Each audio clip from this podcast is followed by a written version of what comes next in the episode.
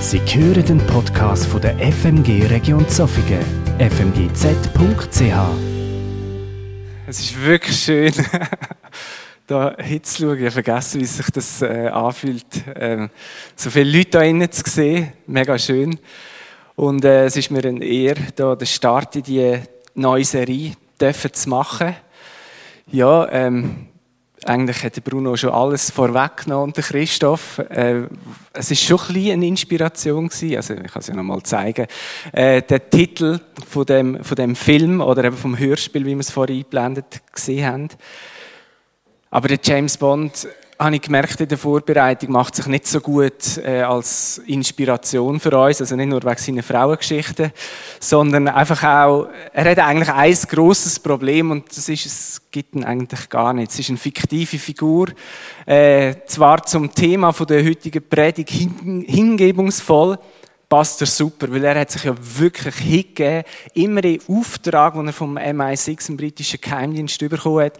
Er hat einfach immer alles gegeben, ist immer bis ans Limit gegangen, eigentlich immer darüber aus. Und äh, es ist zum Glück jedes Mal gut rausgekommen und darum gibt es ja schon über 20 Filme davon. Ja. Aber äh, für eine Predigt äh, eignet er sich nicht so gut, darum blende ich ihn auch wieder aus. Wir schauen Sachen an aus einem Leben von einer Person, die es wirklich gegeben hat, die wirklich gelebt hat, wo ganz viel aus ihrem Leben super dokumentiert ist, auch in der Bibel. Äh, aus meiner Sicht ist er eine der grössten Personen, wo, ähm, wo je gelebt hat auf dem Planet. Nicht, weil er so ein, keine Ahnung, so ein toller Mensch war, sondern weil er eben eine unglaubliche Hingabe hatte an den besten Mensch, der je gelebt hat, nämlich an Jesus. Und es ist der Apostel Paulus, wie es der Bruno schon gesagt hat. Wir schauen verschiedene Episoden aus seinem Leben an oder verschiedene Sachen, die er auch in seinen Briefen geschrieben hat. Für die, die nicht so bewandert sind äh, in der Bibel, äh, die Geschichte vom Apostel Paulus steht hauptsächlich in der Apostelgeschichte. Das ist ein Bericht, wo ein Freund von ihm, ein Wegbegleiter, geschrieben hat, der Lukas, im Auftrag von einem römischen Mäzen, kann man sagen, also wo ihn gesponsert hat, um diesen ganzen Geschichten nachgehen, zum akribisch forschen bis ins Detail und Sachen sehr äh, authentisch aufgeschrieben hat, als Augenzeuge halt. Und Briefe vom Apostel Paulus finden wir nachher gerade im Anschluss an die Apostelgeschichte ab dem Römerbrief bis zum äh, zweiten Timotheusbrief und ein paar, nein, Quatsch, zweiter Timotheus, kommt nachher noch einer, äh, Titus, genau. Und ähm, Genau, und ein paar Leute denken, dass, nein, Philemon ist es, was nachher noch kommt. Ja, ist ja gleich. Einfach, ja, lesen das Neue Testament. Ja, genau. Es gibt Leute, die denken, dass auch der Hebräer vielleicht von Paulus geschrieben ist. Äh, auf jeden Fall, er hat das Christentum prägt. Ich sollte eigentlich pressieren mit der Predigt und jetzt verliere ich mich da schon in Details. Also. Gut. Ähm, ich möchte gerade einsteigen mit dem Text, den ich ausgewählt habe für heute Morgen. Und zwar geht es auch dort um den Heiligen Geist, um das Leben von Paulus zusammen mit dem Heiligen Geist und eben auch um Hingabe und um den Auftrag. Es passt eigentlich alles zusammen. Ich möchte aber zuerst noch ein bisschen vorausschicken, was für einen Kontext, dass die, die Sache, die Begebenheit aufgeschrieben worden ist. Der Paulus ist unterwegs auf Missionsreisen, das heißt, er ist im Raum Kleinasien, das ist die heutige Türkei und in Griechenland unterwegs gewesen, hat neue Kirchen gegründet oder Gemeinden, wie auch immer äh, man dem sagt. Er hat dort äh, auch Gemeindeleiter äh, und Leiterinnen, sage ich auch, eingesetzt, äh, um die, die Gemeinde ähm, zu führen. Und er ist dann nachher immer wieder weitergezogen. Also das heisst, er hat eine Gemeinleitung eingesetzt, etabliert und ist nachher weitergezogen. Und dann ist er ähm, wieder zurück auf Jerusalem. Er hat so den Eindruck gehabt, er muss zum Passenfest in Jerusalem sein. Er ist dann dort in, in Kleinasien, also in der Türkei, in einem Hafen gewesen, in Milet. Und er hat noch so einen Wunsch gehabt, dass er nämlich die Gemeindeleiter, also die Ältesten, wie sie in der Bibel genannt werden, dass er die nochmal sieht, und zwar von der Kirche in Ephesus. Das war eine der grössten Kirchen, die es dort gegeben hat. Die haben unglaubliche Sachen mit dem Paulus zusammen erlebt. Wirklich Erweckung. Äh, wahnsinnig viele Leute sind zum Glauben gekommen. Sie haben mit ihrem alten Leben radikal gebrochen. Es hat auch Aufruhr gegeben in der Stadt, äh, weil es nicht allen Leuten passt hat, was dort passiert. Äh, die Kirche ist gewachsen. Der Paulus hat die aber nachher wieder, wieder gelassen, dass sie selber äh, weiter äh, gelebt hat. Und er ruft jetzt die Ältesten nochmal zu sich und verabschiedet sich von ihnen. Und zwar nicht einfach so, ich gehe jetzt auf Jerusalem, sondern das ist ein Abschied für immer auf dieser Seite der Ewigkeit. Also er ist überzeugt gewesen, äh, er sagt selber, eines weiß ich, ihr werdet mich nicht mehr wiedersehen, keiner von euch, denen ich einst das Reich Gottes verkündet habe. Ähm, wie kommt der Paulus darauf, dass er sagt, das ist jetzt das letzte Mal, dass wir uns sehen? Kein Mensch kann ja wissen, wenn das, das letzte Mal ist, wenn man sich sieht, außer man ist wirklich gerade auf dem Sterbebett. Und da kommen wir zum Text der heutigen Predigt. Das steht in der Apostelgeschichte, Kapitel 20, Vers 22 bis 24. Da sagt der Paulus zu den Gemeindeleitern, jetzt muss ich nach Jerusalem gehen. Der Heilige Geist zwingt mich dazu. Ich weiß nicht, was dort mit mir geschehen wird. Ich weiß nur dass in jeder Stadt kündigt der Heilige Geist mir an, dass Gefangenschaft und Leiden auf mich warten. Doch was liegt schon an meinem Leben? Es kommt nur darauf an, dass ich mein Ziel erreiche. Ich habe den Auftrag zu erfüllen, den Jesus, der Herr, mir gegeben hat. Zeuge zu sein für die gute Nachricht, dass Gott uns seine Gnade schenkt. Das sind krasse Worte, die der Paulus da diesen Leuten ausrichtet. Stell mir vor, wie wäre das gewesen, wenn ich dort gewesen wäre und und so etwas hören. Der Heilige Geist zwingt mich dazu. Im Griechischen, oder wenn man es vom Griechisch wörtlich übersetzt, heißt gefangen im Geist gehe ich auf Jerusalem. Was muss das sein, dass jemand sagt, ich bin gefangen im Geist? Also ich komme mir vor, wie ein Gefangener und der Heilige Geist führt mich jetzt als Gefangener nach Jerusalem. Das klingt recht krass. Und dann nachher wird es noch noch krasser, wenn er sagt, doch was liegt schon an meinem Leben? Oder wie es der Luther übersetzt, ich achte mein Leben nicht der Rede wert. Was bringt den Mensch dazu, so zu reden, so zu handeln auch? Man könnte jetzt denken, wenn man das liest, also gerade gebunden im Geist, oder ja, dass, dass er wie also schon fast ein Zombie ist. Wisst ihr, was ein Zombie ist? Das ist auch nicht so wichtig. Aber einfach, er ist so, wie, wie gelang, also ist der Heilige Geist und der zieht ihn einfach so und der Paulus muss einfach machen, was der Geist ihm befiehlt. Aber wenn wir die Bibel lesen, wissen wir, nein, das ist nicht das Bild, äh, wo Gott uns selber von sich vermittelt, von sich als Heiliger Geist. Der Heilige Geist ist einer, der zwar zieht, aber er zwingt uns nicht. Es geht sogar so weit, dass wir den Heiligen Geist dämpfen oder verhindern können er zwingt sich nicht auf. Der, der sich aufzwängt, das ist eine andere Macht. Der, der uns äh, gebunden halten in unserem Sumpf, im, im Bösen. Das ist ein anderer, ein anderer Geist, nicht der Heilige Geist. Aber der Paulus ist dem Gott, dem dreieinigen Gott und dem Geist so ausgeliefert mit Hut und Haar, dass er parat war, alles für ihn zu machen, auch wenn er nicht gewusst hat, was es für ihn bedeutet. Er sagt selber, ich weiß nicht, was dort mit mir geschehen wird. Nur eins weiß ich, Gefangenschaft und Leiden warten auf mich. Aber was ist mein Leben schon? Es gibt nur eins, ich will den Auftrag erfüllen, wo Jesus, der Herr, mir gegeben hat, Zeuge zu sein von seiner guten Nachricht dass Gott uns seine Gnade schenkt. Das Evangelium von der Gnade, wo der Paulus überall, wo er war, predigt hat.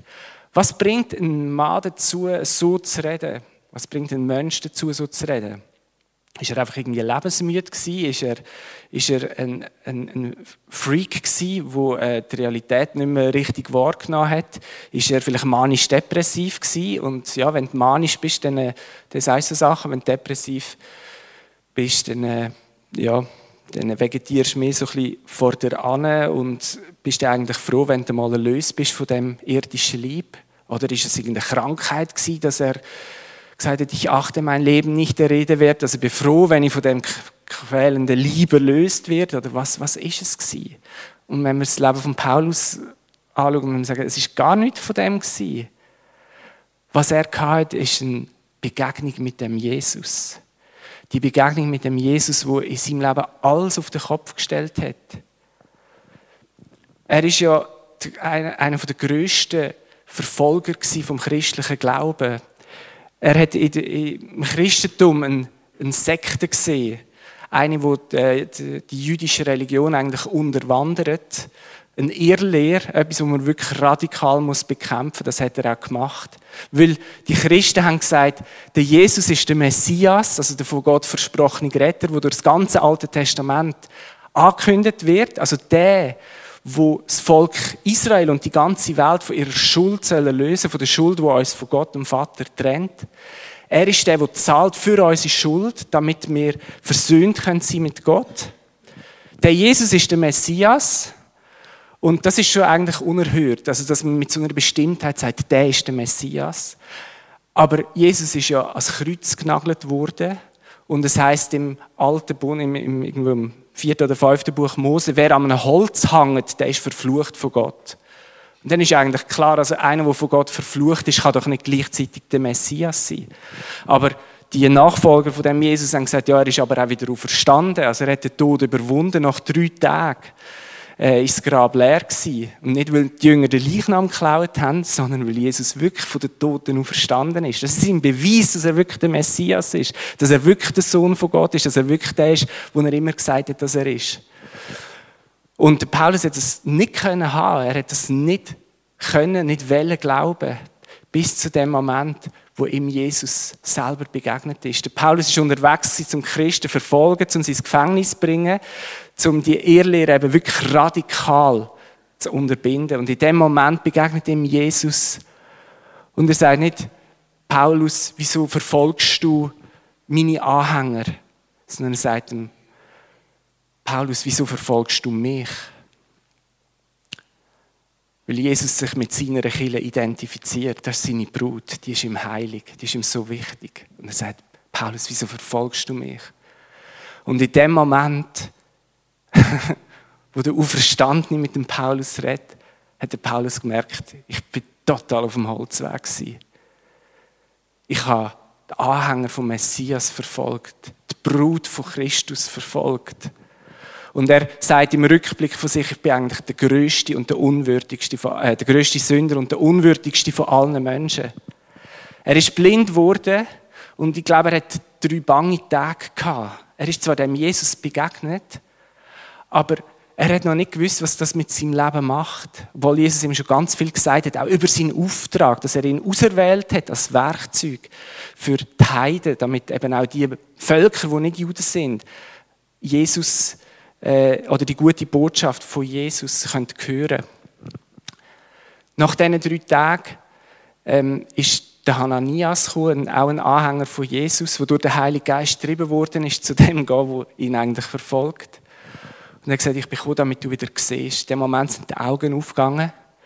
Und der Paulus hat von Gott nicht eine Strafpredigt bekommen, was bist du für ein elender Typ, sondern er hat von Gott seine Gnade empfangen. Und er hat seine Liebe bekommen. Und er ist sogar gefüllt worden mit dem Heiligen Geist. Also Gott selber ist in sein Leben hinein.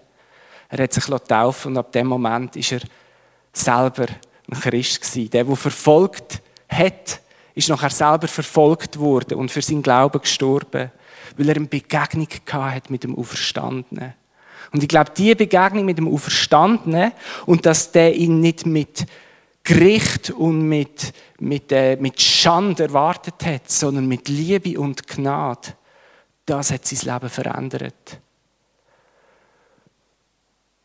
Und das hat dazu geführt, dass der Paulus parat war, sein Leben hinzugeben, hingebungsvoll zu leben, dieser Majestät zu dienen.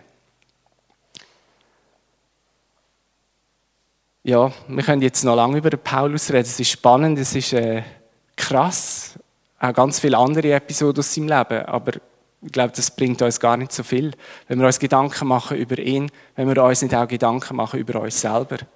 Und ich möchte es noch ein bisschen konkretisieren. Es bringt gar nicht viel, wenn ich zu euch darüber rede, was Hingabe ist, wenn ich es nicht zu mir selber mache. Und ich kann mir glauben, es ist mir nicht einfach gefallen, die Predigt vorzubereiten. Es ist genau ein Punkt, wo ich merke, in meinem Leben, da stimmt noch so vieles nicht. Ihr kennt mich vielleicht einfach so von der Bühne, so ein bisschen Gemeindekillen und so, Kind und meine Frau, die kennen mich ein bisschen besser, oder Kleingruppen auch. Das sind so viele Sachen, wo ich merke, mein Leben ist noch nicht hingebungsvoll.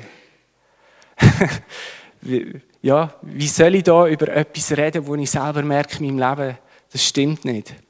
Und gleich, ich habe selber das Thema ausgewählt, ich muss euch darüber reden. Und ich wollte es auch tun. Und darum wollte ich euch ein bisschen reinnehmen, so ein bisschen in eine Reise oder in einen Prozess, wo ich selber drin bin. Wir haben vorhin ein Lied gesungen, wo es mega um Hingabe gegangen ist. Und ich weiß nicht, wie viele von euch das Lied aus vollem Herzen gesungen haben. Ich glaube, es sind nur ganz wenig. Und die anderen, die so ein bisschen halbwegs ehrlich sind und auch auf den Liedtext schauen, was wir singen, die müssen sagen, eigentlich stimmt das nicht ganz. Julian, ich weiß nicht, kannst du schnell das Lied nochmal einblenden, das dritte, wo wir gesungen haben? Ähm, der Chorus. Herr, gebe dir mein Herz, genau. Der Chorus. Danke vielmals. Herr, ich gebe dir mein Herz, ich gebe dir meine Seele. Ich lebe für dich, Herr. Bei allem, was ich tue, täglich, jeden Augenblick. Herr, deinen Weg will ich gehen. Dann kannst du den Vers auch noch geben. Das ist nämlich auch Wahnsinn. Es ist mein Verlangen, dich zu ehren. Mit meinem ganzen Herzbett in dir an. Mit allem, was in mir ist, lobe ich dich, Herr. Alles, was ich beten kann, bist nur du. Ich habe mitgesungen. Aber ich habe nicht gesungen, weil das Realität ist in meinem Leben, sondern ich habe es gesungen als Gebet. Das ist mein Wunsch. Ich möchte das.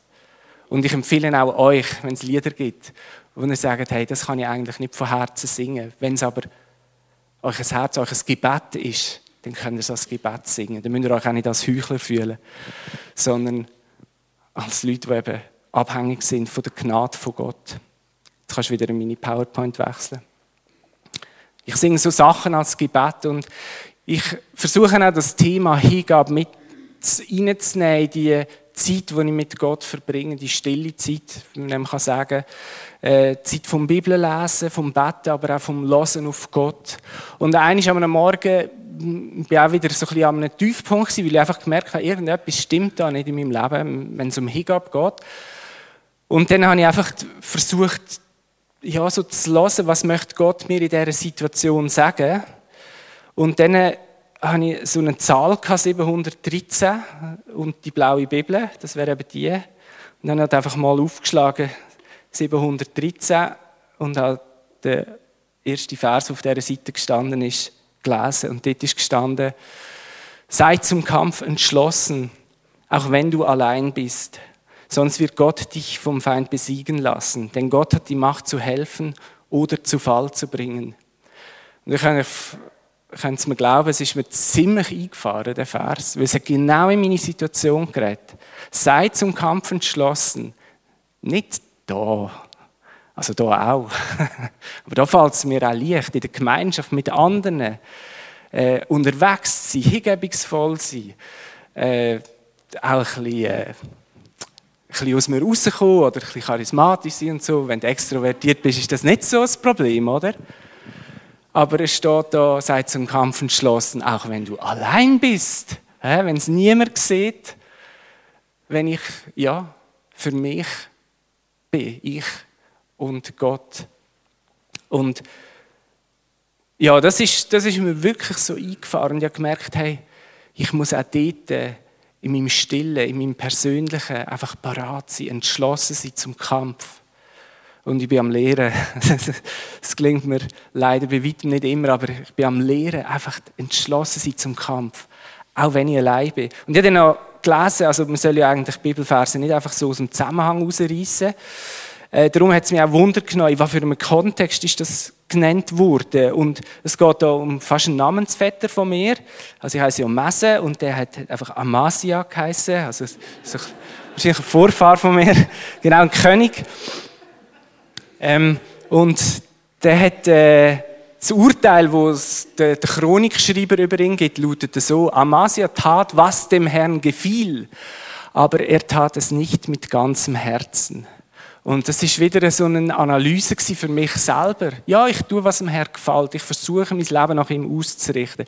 Ich versuche, das, was er gut findet, auch gut zu finden und das so umzusetzen in meinem Leben.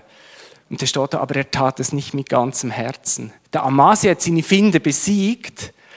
Äh, er hat damit gezeigt, dass der Gott von Israel stärker ist als die anderen Götter. Und was macht er, glaube ich? Er nimmt die Götterbilder heim und betet die an. Äh, so ist der Amasia und was mache ich?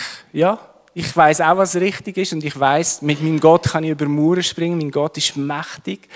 Äh, mein Gott ist der, der frei macht. Mein Gott ist der, der, der, der Kraft gibt. Und, ich, und mein Gott ist der, der die Finde besiegt hat. Ich meine, Jesus hat den Tod und die Sünde und den Teufel und alles zusammen besiegt. Und ich habe den Sieg auch. Aber dann gehe ich zurück und nehme die Götze mit und bete sie an. Und so Götze, das können, das können ja x verschiedene Sachen sein. Ich meine, das müssen jetzt nicht, äh, weiß ich was, für Sünden sein, sondern das können ganz banale Sachen sein. Einfach, wo ich merke, da ist noch ein anderer Gott in meinem Leben, da ist noch etwas anderes, was ich anbete. Oder Jesus sagt zum Beispiel eines, du kannst nicht zwei Herren dienen, entweder Gott oder dem Geld. Oder? Wie viel diene ich noch? Im materiellen Reichtum. Ich möchte hier aber gar nicht so groß auf Beispiel eingehen. Und was ich heute Morgen auch nicht mache, ist, dass ich irgendeinen 10-Schritte-Plan gebe zu mehr Hingabe äh, in unserem Leben, sondern es geht mir mehr darum, eine, eine Diagnose zu stellen. Wo ist vielleicht, wo bin ich vielleicht auch krank? Wo stimmt die Hingabe in meinem Leben noch nicht? Was ich auf keinen Fall möchte, ist, dass jemand äh, durch die Predigt unter Druck kommt. Ähm, so im Sinn von, ja, du bist ja eh nichts und du kannst nichts und äh, du solltest dich eigentlich schämen, du bist kein guter Christ oder so. Ich kann euch auch verraten, von wo die Gedanken kommen. Singen wir einem Lied. Wenn an meinem Herz Verdammnis nagt, der Satan Zweifel in mir sagt. Das ist die Stimme vom Bösen, die dich abdrücken die dich fertig machen Mit der kämpfe ich auch immer wieder in meinem Leben. Aber ich möchte so ein bisschen wie eine Diagnose machen. Hingabe. Ja, was bedeutet das für mein Leben? Und ich habe so Gründe für ein Nein aufgeschrieben, also Gründe, die dich dazu führen können, dass du sagst, ah, ich, ich möchte nicht mein ganzes Leben Gott hingeben. Oder ich möchte, ja, das ist, ja, genau. Was sind mögliche Gründe? Das eine ist ganz einfach, du hast gar keine Vision für das Thema Hingabe. Also das, was ich heute rede davon, ist für dich eigentlich wie neu und du denkst, Hingabe, hä? okay, ist das wichtig, ist das christlich, ist das biblisch überhaupt, oder? Äh, ja, ja, es ist biblisch. Also, wenn, du, wenn du keine Vision hast für das Thema, dann liest doch einfach das Neue Testament oder von mir aus kannst du auch die ganze Bibel lesen. Einfach mal durch zum Thema Hingabe und du wirst sehen, wie, wie das Thema immer wieder angumpelt, wie es immer wieder um das geht. Jesus im höchsten Gebot sagt, du sollst den Herrn lieben von ganzem Herz, mit ganzer Kraft und mit voller Hingabe. Also im wichtigsten, größten Gebot, was es gibt, ist die Hingabe schon verankert. Also, wenn du keine Vision hast, du musst sagen, okay, dann wollte ich mich da investieren. Dann Gründe für ein Nein können sein, dass es einfach keine Priorität hat in deinem Leben. Also, wieso sage ich immer deinem Leben? Ich kann sagen, in unserem Leben, weil ich gehöre dazu. Dass es keine Priorität hat in unserem Leben, dass man sagt, es gibt andere Sachen, die müssen halt auch sein. Oder die sind halt auch wichtig, oder? Äh, da, da stehe ich lieber in der Nacht halt mal um drei Uhr auf, um, keine Ahnung, ein Skirennen zu schauen, oder, äh, statt eine Stunde zu beten oder so, oder? Also keine Priorität. Ähm, es gibt andere Sachen, die wichtiger sind. Ich habe gar keine Zeit. Und, äh, ja, sagst vielleicht Hingabe ist, ist vielleicht so halt so ein, wie eine Option noch für die besonders frommen Christen, aber für mich, es, es passt einfach gar nicht. Oder der kann sein wie, wie ich mir selber auch haben müssen eingestehen dass die Angst da ist vor Konsequenzen. Also Jesus zu sagen, Jesus, ich möchte mit dir voll und ganz hingehen, mit allem, was ich bin, habe ich gemerkt, es in mir Angst ausgelöst. Ich habe Angst gehabt, was bedeutet denn das für mein Leben? Auf was alles muss ich verzichten? Gibt es Sachen, wo Gott einfach radikal in meinem Leben aufräumt? Äh, ich sage jetzt, wo er mir Sachen wegnimmt. Und ich habe wie gemerkt, was bei mir auch war, ist eigentlich so wie ein Misstrauen, dass Gott ein guter Gott ist. Dass er es wirklich gut mit mir meint und dass wenn er mich führt oder wenn ich eben so gebunden bin im Geist, wie es der Paulus sagt, dass er wirklich das Beste für mich will, oder?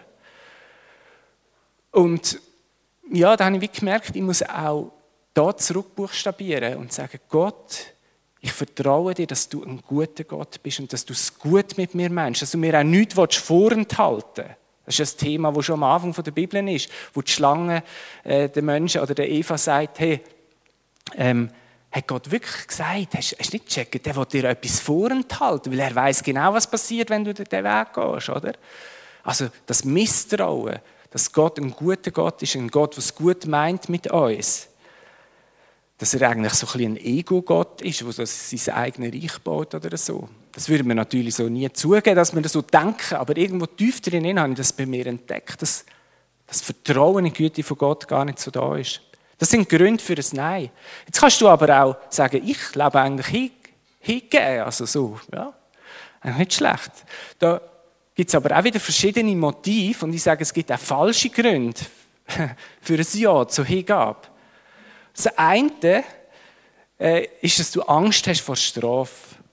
Und ganz viele Christen äh, sind so aufgewachsen. Angst vor Strafe. Also wenn du es nicht richtig machst, dann hat der liebe Gott, also dann hat der Heiland keine Freude an dir. Wenn du, mit meiner Mami ist, oder bei wem ist das gewesen? Oder ist das bei deiner Mami gewesen? Ich weiß nicht. Mit dem Lismen. Das, genau. Genau, das war meine Mami. Okay, genau. Wenn du am Sonntag lismisch, oder? Lismisch war noch Arbeit, nicht Hobby. Dann ist jeder Stich, den du machst, wie ein Stich ins Herz von deinem Heiland. Oder? Und dann, ja, so. Und das ist, das ist kein Einzelfall. Ganz viele sind so aufgewachsen. Angst vor Strafe. Also wenn du das machst, dann ist der Heiland so traurig über dich. Und dann kommt er entweder mit dem Hammer oder er wendet sich ganz von dir ab. Und aus dieser Angst heraus ist ein Hingabe gewachsen. Das sind Leute, die sind hingebungsvoll waren. Aber einfach, weil sie Angst hatten vor einem strafenden Gott. Dann gibt es aber noch eine andere Angst, nämlich die Angst vor anderen. Das war vielleicht auch früher manchmal so, oder? wenn du nicht jeden Sonntag gekommen bist, was denken denn die anderen? Und äh, als Christ solltest du jeden Sonntag in die Kirche gehen. Und dann äh, hast genau gewusst, wenn ich mal einig nicht komme, dann muss ich mir schon überlegen, wie ich es am nächsten Sonntag dieser Person erkläre, die dann kommt. Dann bist du lieber jeden Sonntag gegangen, oder? Und das war so eine Scheinhingabe, aber es ist aus Angst gekommen. Oder es kann auch etwas sein, was sehr ähnlich ist, aber gerade das Gegenteil davon, eine Werksgerechtigkeit. Also, schaut mal, was ich für ein guter Christ bin. He? Jeden Sonntag komme ich, ich bin gut angelegt. Ja, äh, eben, das wäre andere. genau. Ähm, bei mir stimmt alles, das ist meine Musterfamilie, wir leben ein hingegebenes Leben, alle Kinder sind auf dem Weg und so weiter. Und man war stolz. Gewesen. Und eigentlich das Motiv für Hingabe war stolz, gewesen, dass ich es so gut auf die Reihe bringe. Und das sind alles falsche Gründe für ein Ja. Und auf der Suche nach einem richtigen Grund vom Ja bin ich wieder bei einem Film gelandet, bei Hollywood. so komisch es auch tönt. Aber es gibt eine Szene in einem Film, wo es um Hiccup geht. Und ich glaube, die bringt uns auf die richtige Spur. Um was geht es? ist aus dem Film Robin Hood, König der Diebe. Und äh, es geht um die Lady Mary, das ist eine Cousine vom König Richard. Es gibt einen Komplott, der geschmiedet wird vom Sheriff, von Nottingham gegen den König. Und der Robin Hood möchte der Lady Mary jetzt sagen, hey, sag das dem König, dass er gewarnt ist, dir wird er glauben. Und wir schauen uns die Szenen an. You're King Richard's cousin. You can get word to him of Nottingham's plan. He would believe you. The sheriff found out, I could lose all that I have. It's true. But will you do it for your king? No. I'll do it for you.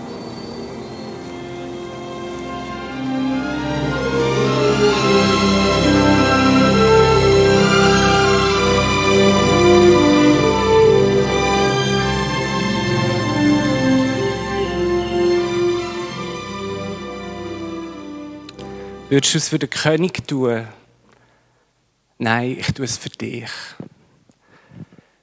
Dort ist der König und der Geliebte von der Lady Mary nicht der gleiche Bei uns ist es die gleiche Person. Es ist unser König und unser König ist auch unser Geliebte.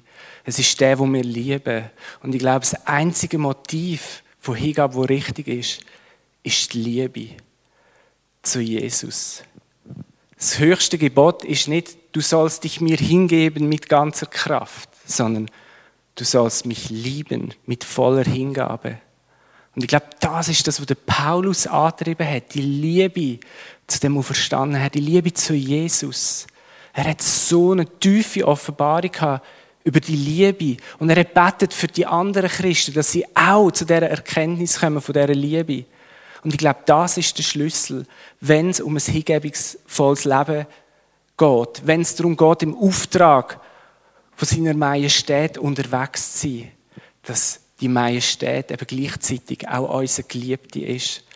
Und zum Schluss möchte ich einfach noch ein Zitat bringen, der Johannes äh, in seinem Brief äh, bringt, im ersten Johannesbrief, Kapitel 4, wo er über die Liebe redet und über Angst und Furcht.